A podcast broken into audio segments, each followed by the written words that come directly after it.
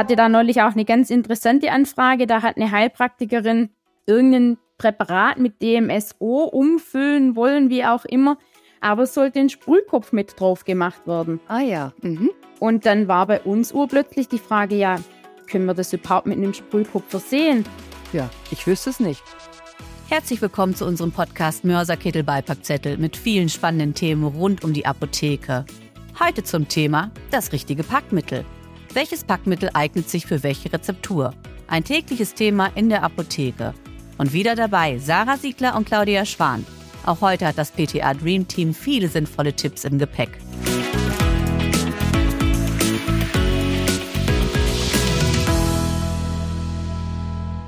Hallo Sarah, guten Morgen. Herzlich willkommen in unserer neuen Folge zu unserer Podcast-Serie.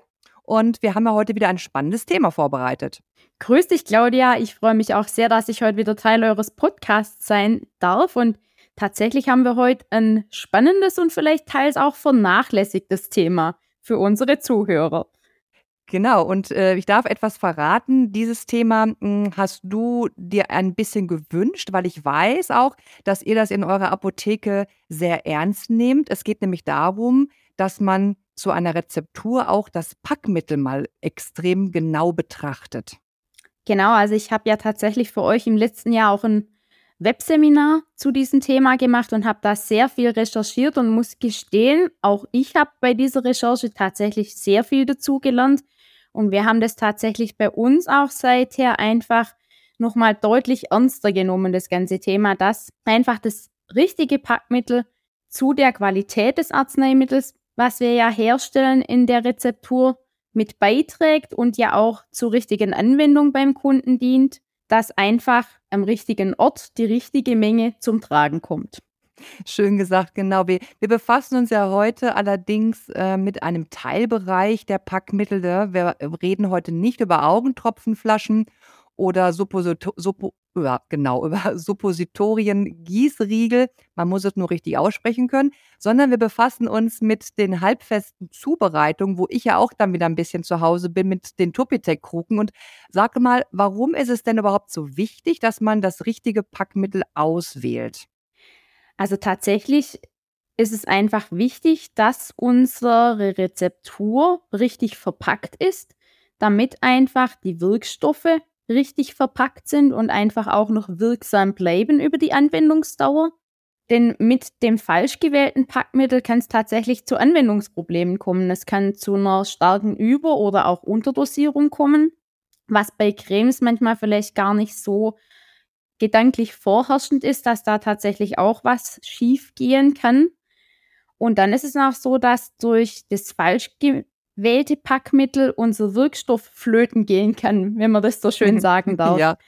Also es kann tatsächlich dazu kommen, dass ähm, in Kunststoffmaterialien irgendwelche Wirkstoffe eingelagert werden können, blöderweise dann vielleicht sogar irgendwelche Wechselwirkungen kommen könnten. Und darum ist es tatsächlich ganz wichtig, dass wir einfach vorab festlegen, welcher Wirkstoff gehört in welches Packmittel gesagt. Ja, ich, ähm, ich finde das so sehr, sehr äh, schön anschaulich bei den Wirkstoffen Tretinoin. Der wird dann meist genannt in dem Zusammenhang oder auch Ditranol, wo dann irgendwie die meisten Menschen direkt daran denken, ja, das muss jetzt in eine Tube rein, was ja auch richtig ist. Wie du schon gerade gesagt hast, die Wirkstoffe sind sehr oxidationsempfindlich, ähm, die mögen kein Licht und die mögen auch keinen kein Sauerstoff. Und ich mag da gerade mal einhaken und unsere Spenderkruke jetzt einfach mal als Packmittel aufrufen. Und man kann ja auf dem Analysen- oder auf dem Prüfzertifikat, es ist kein Analysenzertifikat, es ist eher ein Prüfzertifikat, was ja auf den Verpackungseinheiten aufgeklebt ist, da kann man ja nachlesen, dass äh, man die Lichtdurchlässigkeit misst.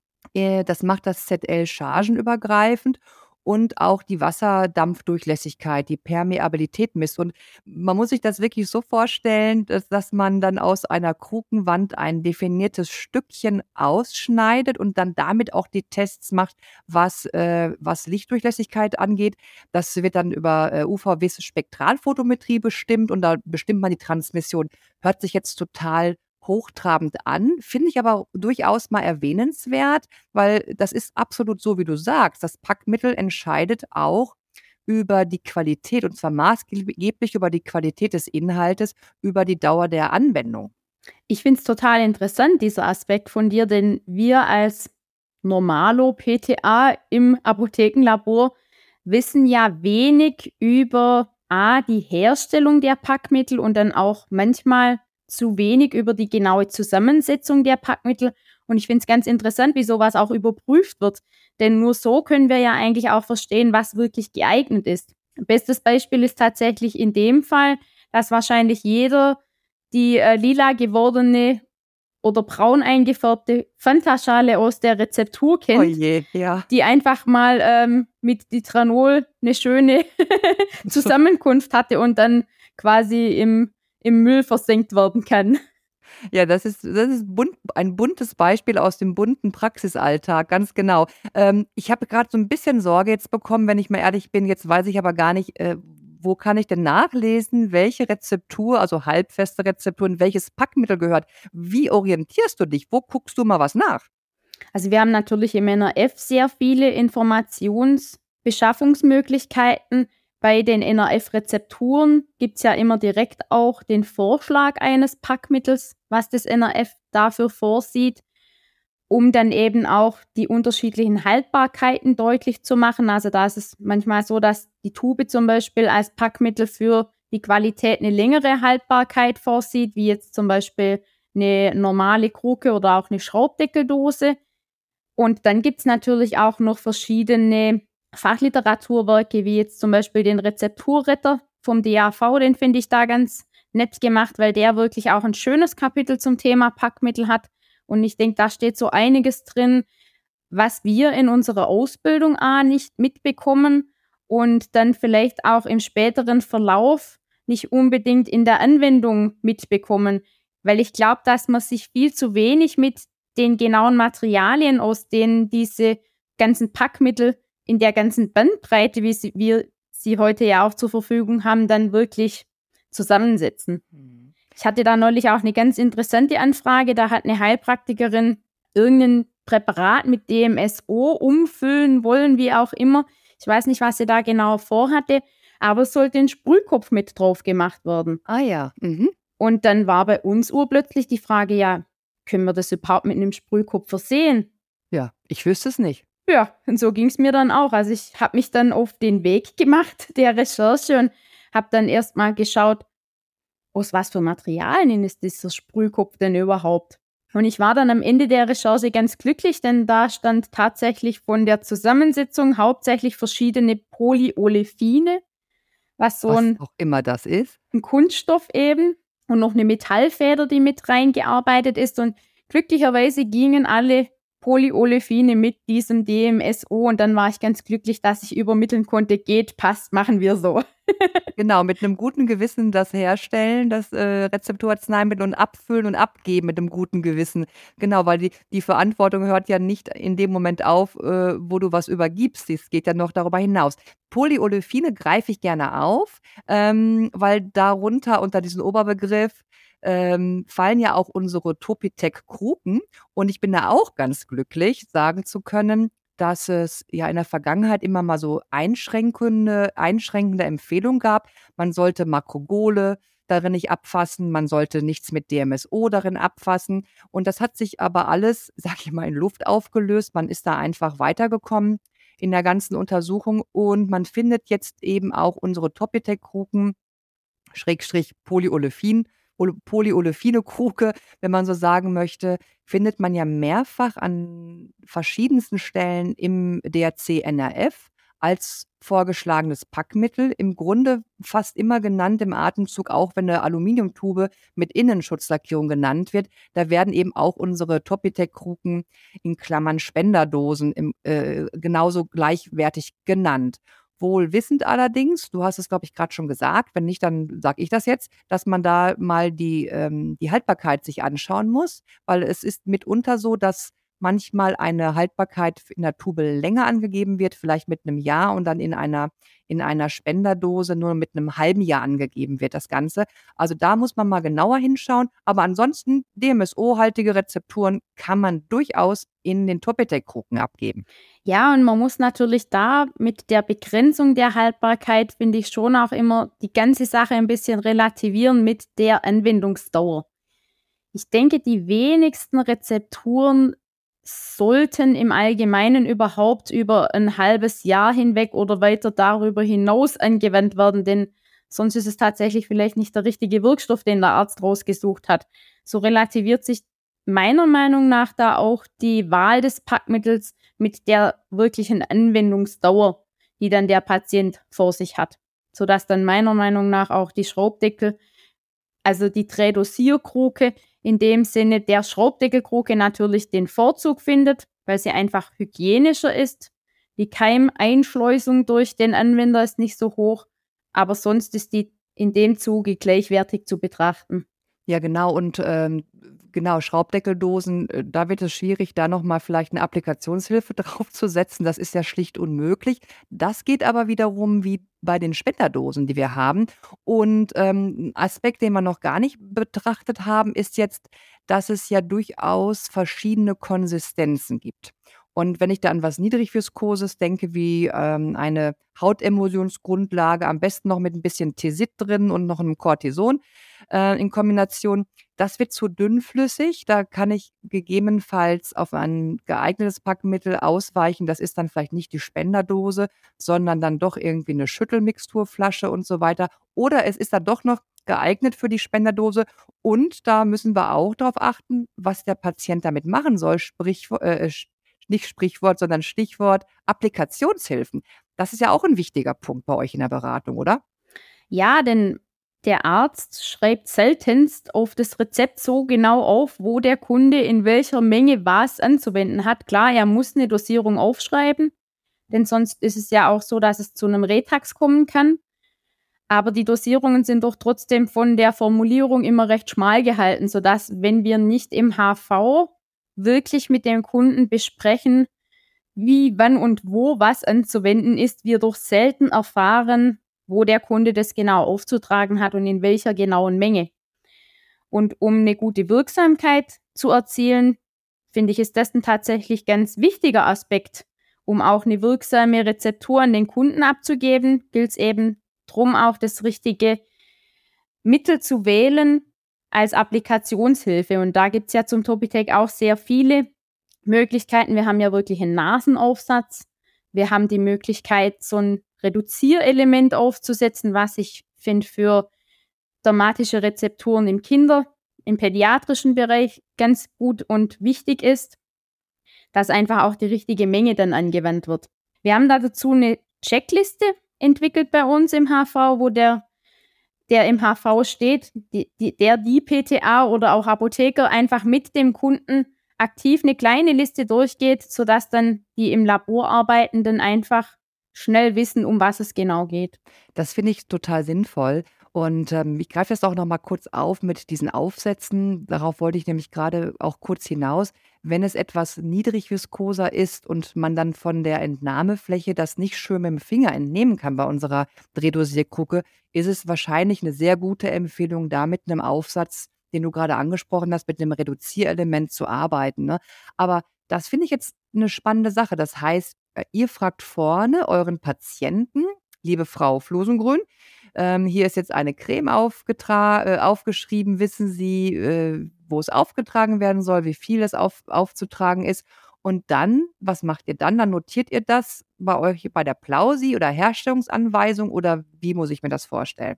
Also wir haben es wirklich erst als Notiz auf einem kleinen Zettelchen, weil wir es wichtig finden, gehört die Rezeptur auf den Po oder auf den Kopf. durchaus ein Unterschied. Ja, und wir haben dann bei uns in der Blausi ein Feld, wo wir das Packmittel eben auch mit abprüfen, wo wir dann wirklich auch schauen, welches Packmittel ist von der Konsistenz her am geeignetsten und auch, ob die Wirkstoffe eben in diesem Packmittel gut verpackt sind.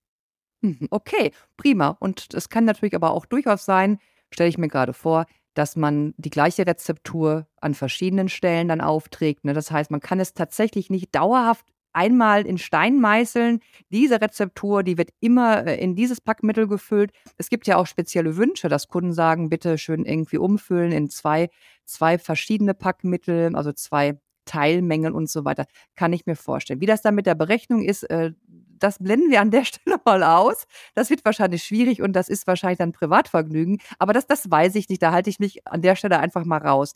Ähm, was machen wir denn mit, ja, mit sehr zähen Rezepturen? Wir sind ja beim Thema halbfest. Jetzt haben wir schon über niedrigviskose Sachen gesprochen. Jetzt haben wir was Zähes. Zähe Sachen sind ja oftmals wasserarm oder wasserfrei. Ich denke da an eine Paste.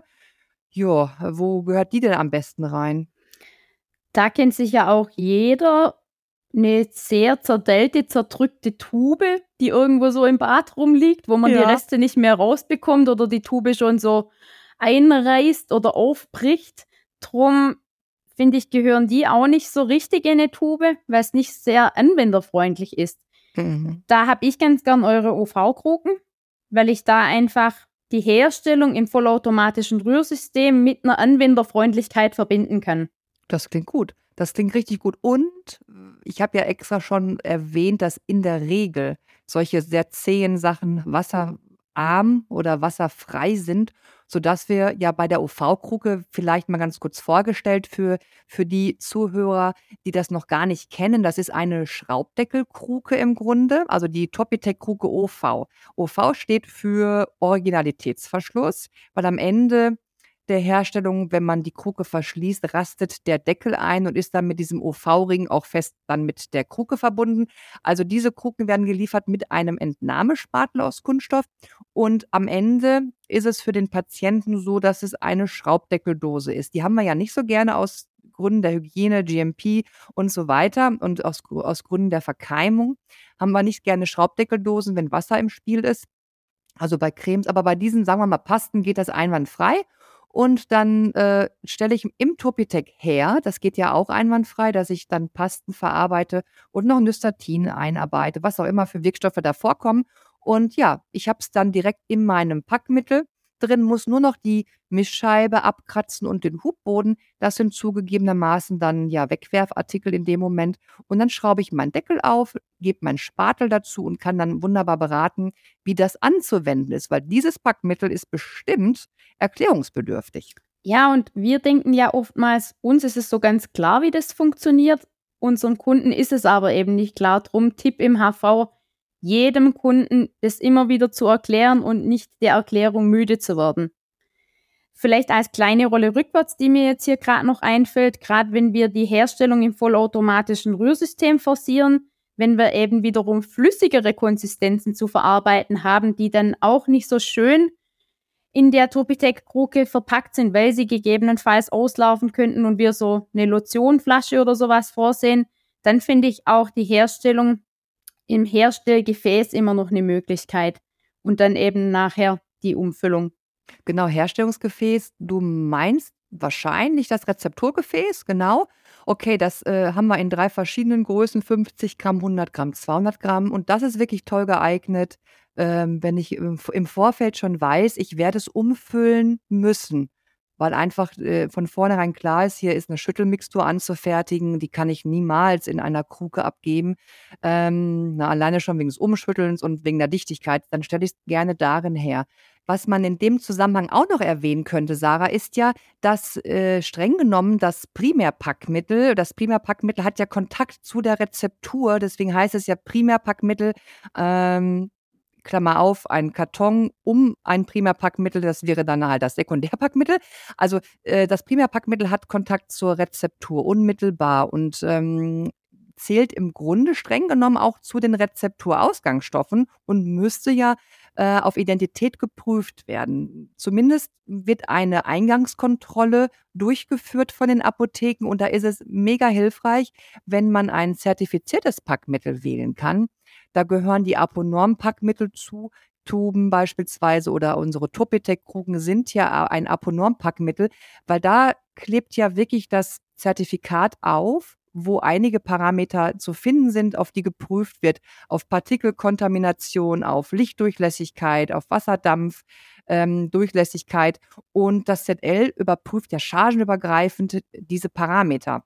Wir haben ja aber auch in der Apotheke gar nicht die Möglichkeiten, diese Parameter selber zu überprüfen, sodass wir ja eigentlich dazu gezwungen sind, auf Packmittel zurückzugreifen, die so ein Zertifikat bereits haben. Da sind wir dann ganz froh, dass wir Packmittel finden, die das alles schon vorweisen, sodass wir dann bei uns wirklich nur noch diese Eingangsprüfung machen. Bei uns machen wir die mit dem Laborprogramm gestützt, sodass das dann auch relativ wenig Aufwand für uns bedeutet. Trotz alledem ist es wichtig, dass wir eben diese Zertifikate auch nachträglich nochmal herunterladen können. Das gibt es ja zum Beispiel auch bei euch auf der Homepage als Service, wo man ja auch noch ganz viele andere Informationen und die genauen Zusammensetzungen von diesen Packmitteln nochmal nachlesen und finden kann, wenn man das mal braucht. Ja, genau. Das äh, wissen vielleicht auch einige gar nicht, dass wir da in einem geschützten Bereich äh, diese ja, Zertifikate zum Download nochmal anbieten. Da reicht es dann, wenn man die Chargenbezeichnung, die Chargennummer einer Kruke, einer Flasche, einer Tube eingibt und dann wird einem das Zertifikat angezeigt zur Ablage in den eigenen Unterlagen oder sogar zum Einbinden in die ähm, Prüfsoftware, die ihr auch äh, nutzt zum Beispiel. Und dann hat man eben alles zusammen. Ansonsten wird es, wie du schon gesagt hast, echt schwierig für die Apotheke, sich von der ordnungsgemäßen Qualität des Primärpackmittels zu überzeugen. Ein wichtiger Aspekt, wie ich finde. Das war gut, dass wir das auch nochmal besprochen haben. Genau, denn ich denke, Arbeit haben wir immer genug. Wir sind froh, wenn uns irgendjemand diese Arbeit abnimmt. Genau, haben wir noch irgendwas vergessen? Hast du noch einen, einen heißen Tipp für unsere Zuhörerinnen und Zuhörer, was Packmittel angeht? Also gerade wenn es um eine Umfüllung geht, dann befürchtet man ja vielleicht einen Verlust durch diese Umfüllung. Da kann man aber zum Beispiel mit so einem Gummischaber auf gute schwäbische Hausfrauenart ja. wirklich alles aus diesem Rezepturgefäß rausbekommen. Also da habe ich nahezu keine Verluste, wenn ich einen Gummischaber verwende, sodass da auch nichts zu befürchten ist. Prima, das, das, das, das klingt gut, deckt sich auch mit meinen Erfahrungen paar Reste habe ich immer, aber ein paar Reste habe ich auch, wenn ich in der Fanta-Schale herstelle und dann umfüllen werde. Ich glaube, das kann man nicht so, so ganz vermeiden. Ähm, ich überlege mal gerade, Sarah, wir haben uns verabredet, um über das Thema Packmittel, halbfeste Zubereitung zu sprechen. Wir sind über dünnflüssige Rezepturen gegangen, über Pasten. Äh, ich finde das super charmant, wie ihr das macht, dass ihr schon vorne, wenn das Rezept zu euch kommt, schon ins Gespräch kommt mit den Patienten, um da mehr zu erfahren, um einfach dann hinten hinaus ähm, die beste Applikation dann zu ermöglichen. Und ja, mir fällt an der Stelle nichts mehr ein. Hast du noch irgendein Anekdötchen oder so? Ja, wir sind quasi gemeinsam zusammen durch dick und dünn gegangen. ja, genau. Und, und ich möchte einfach an unsere Hörer mitgeben, macht euch mehr Gedanken zum Packmittel, denn ihr könnt euren Kunden damit wirklich Gutes tun. Prima. In diesem Sinne, herzlichen Dank mal wieder für diese erheiternden Momente und ich wünsche eine gute Zeit und sage bis nächste Mal, liebe Sarah. Sehr gerne, liebe Claudia. Ich freue mich, wenn ich wieder dabei sein darf. Tschüss, mach's gut. Du auch. Tschüss. Vielen Dank fürs Zuhören und bis zur nächsten Folge von Mörser Kittel Beipackzettel. Für die heutige Unterhaltung haben gesorgt Claudia Schwan und Sarah Siegler.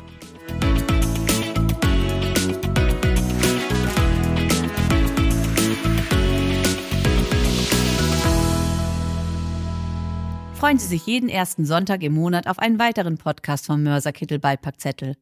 Über eine positive Bewertung freuen wir uns.